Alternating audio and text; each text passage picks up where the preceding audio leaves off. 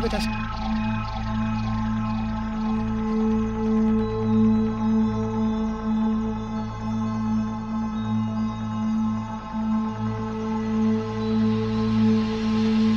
ich glaube, dass der Mensch in der Kunst zu sich selbst kommt. Da spürt er sich und da fühlt sich erfüllt. Und das geht nur, das geht nur, wenn er aus seinen Konditionierungen herausgeht. Und die Konditionierungen stecken nicht nur in seinen Handlungen, sondern sie stecken in seinen Gedanken. Das, was wir glauben, was frei wäre, nämlich die Gedanken, sind die konditionierten, traditionellen Gedanken, die wir immer mit uns geschleppt haben, die wir schon von den Eltern, Großeltern, ja von unserer ganzen Kultur, von der Menschheit mitgenommen haben. Und aus diesen Prägungen auszusteigen heißt, aus den Gedanken auszusteigen und zu dem zu kommen, was wir wirklich sind. Und das wirkt sich künstlerisch